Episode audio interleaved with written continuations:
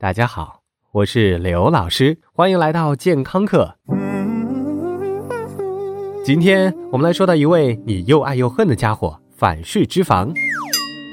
之前的节目中，反式脂肪已经多次榜上有名了。爱情不是你想买想买就能买。对于反式脂肪，真的是你想买就能买，你不想买就只能自己做了。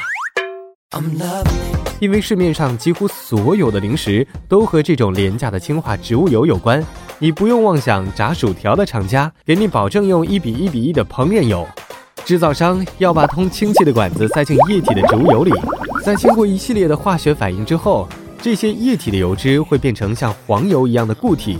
或者像猪油一样的浓稠，而且烟点也可以提高很多。反式脂肪就是在这种植物油氢化过程中的副产品，算是无心之失，但却是阴魂不散。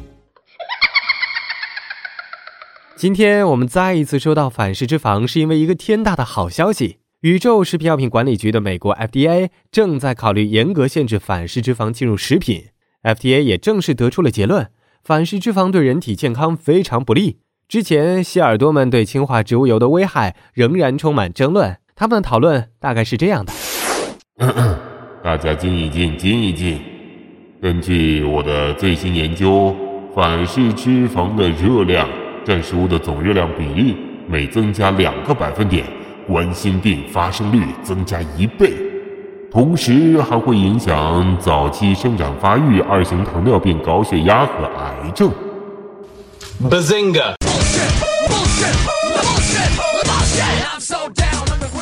美国 FDA 认为，反式脂肪最主要的危害是让我们患上冠心病。二零零六年起，美国已经要求食品生产商把自己产品里有多少反式脂肪都给通通写出来。而现在，FDA 正式裁定反式脂肪是不安全的东西。我们听上去好像轻描淡写，但是老美对于不安全食品，就像我们对于有毒食品同样严重。如果没有异议最终裁定，那美国的食品巨头在使用氢化植物油的时候，还必须要去 FDA 获得批准。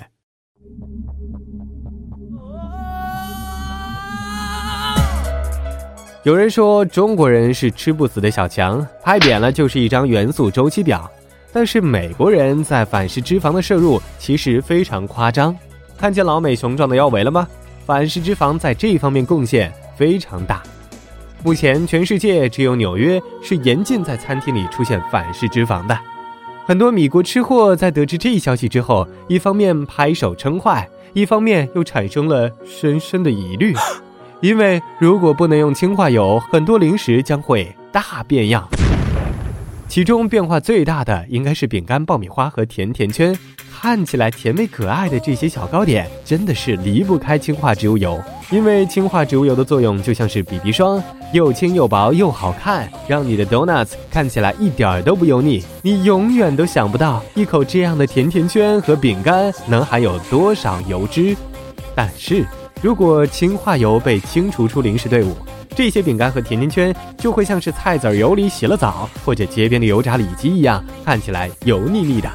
如果你是速溶咖啡爱好者，你也会发现你的咖啡伴侣价格要升高很多，因为从此以后，咖啡伴侣就只能用豆油或者其他油脂代替了。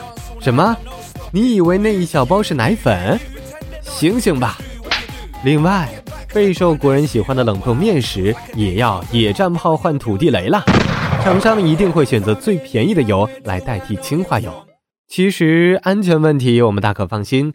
最受影响的应该是口感和外观，不过国内消费者往往有越丑的东西越原生态越健康的奇怪消费观，大厂家大可贴个有机标签，也可以畅销全国。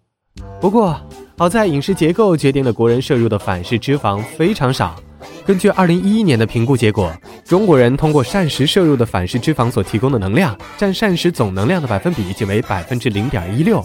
北京、上海这样的大城市居民也仅为百分之零点三四，远低于世界卫生组织建议的百分之一的限值。